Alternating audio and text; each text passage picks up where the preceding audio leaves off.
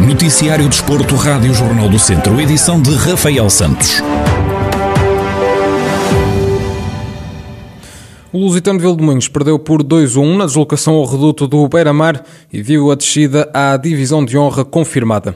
A equipa vizinha precisava de uma vitória frente a um conjunto de Aveiro para continuar na luta pela manutenção, quando faltam duas jornadas para o final. A equipa, agora orientada por Paulo Menezes, depois de uma troca de treinadores a meio da época, esteve durante oito temporadas no Campeonato de Portugal, voltando agora aos distritais.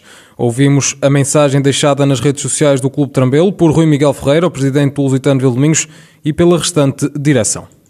Dizer-vos que termina hoje um ciclo de oito anos no Campeonato de Portugal, ciclo esse que foi de muitas alegrias, que são parte integrante da história do Lusitano Futebol Clube. Desde o dia em que assumimos o destino do clube e apesar das dificuldades e inúmeros obstáculos que surgiram, tudo fizemos dentro da nossa realidade e das nossas possibilidades para tentar cumprir o objetivo que passava pela manutenção. Infelizmente não conseguimos e por isso pedimos desculpa a todos os sócios, adeptos e amigos do clube. Nunca nos escondemos atrás de nada nem de ninguém, por isso estamos aqui para dar a cara por este insucesso. Faltam dois jogos para o fim do campeonato e prometemos a mesma vontade que tivemos desde o primeiro dia. É hora de uma reflexão interna e de reunir as tropas com os olhos postos no futuro do Lusitano Futebol Clube. Independentemente do futuro, o Lusitano estará sempre acima de tudo e de todos. No encontro, o Beira-Mar foi a primeira equipa a mexer com o marcador. Já na segunda parte, Lamin marcou aos 49 minutos e colocou a equipa da casa na frente, vantagem que durou até aos 69 minutos, altura em que Rafael marcou para o Lusitano e igualou o jogo.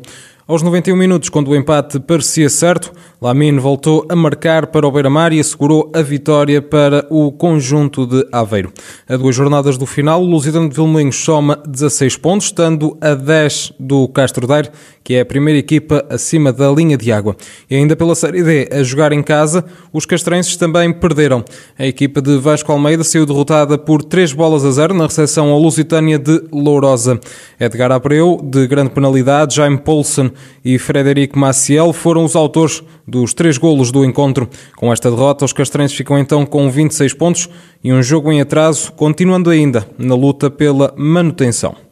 Já pela Primeira Liga, o Tondela perdeu por uma bola a zero na recepção ao Sporting em jogo da jornada 23.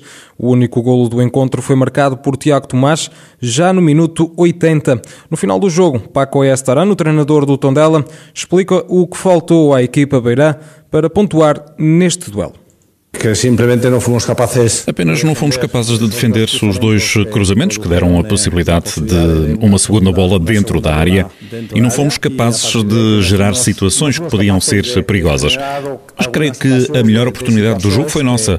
A oportunidade do Mário Gonzalez é muito clara e não fomos capazes de marcar. Sabíamos que íamos ter poucas oportunidades, estávamos conscientes disso. Também estávamos conscientes do potencial do Sporting e das suas qualidades e acho que fomos capazes de acreditar no plano do jogo. O plano do jogo foi quase perfeito. É pena que eles, numa das duas oportunidades que tiveram, fizeram o golo. O técnico admite que o empate seria o resultado mais justo. É justo do ponto de vista que eles fizeram um golo e nós não, mas eh, em relação às ocasiões, sobretudo em relação às ocasiões de golo, creio que o empate seria o mais justo. Eles tiveram mais controle de bola, estiveram mais no nosso campo, mas não me recordo de muitas situações de perigo deles. Rubén Amorim, treinador do Sporting, diz que o jogo teve apenas um sentido e explica o porquê do golo só aparecer no final do encontro.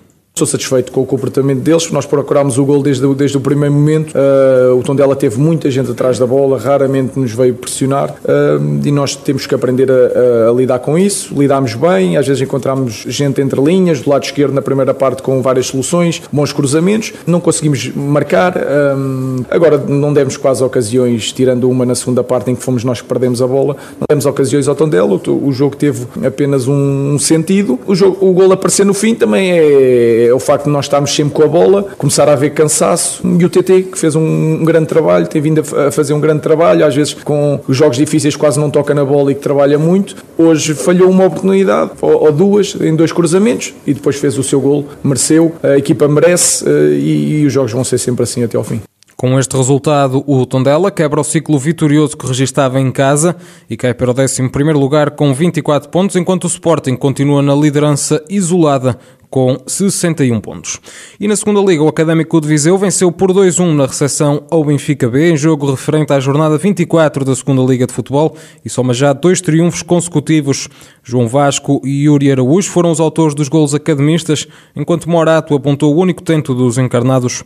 No rescaldo ao jogo, Zé Gomes, treinador do Académico de Viseu, admite que foi uma vitória justa, mas lembra a superioridade do Benfica B no jogo. Eu costumo dizer que quem ganha é sempre justo. Agora, como é óbvio, eu já o disse aqui, o Benfica foi superior, não há, não há, tem que se assumir isso. Agora, pelo, por, pela atitude, pelo caráter, pela vontade que eles tiveram, acho que é um resultado que, que eles merecem. O balneário merece eh, este resultado. Eh, neste momento estamos a precisar de pontos e temos de ser pragmáticos. Agora, esta equipa com, com, com mais pontos, ou seja, com mais conforto na tabela classificativa, não tenho dúvidas nenhumas que a qualidade do jogo vai subir, porque eles acreditam naquilo que fazem no treino e transportam bom jogo.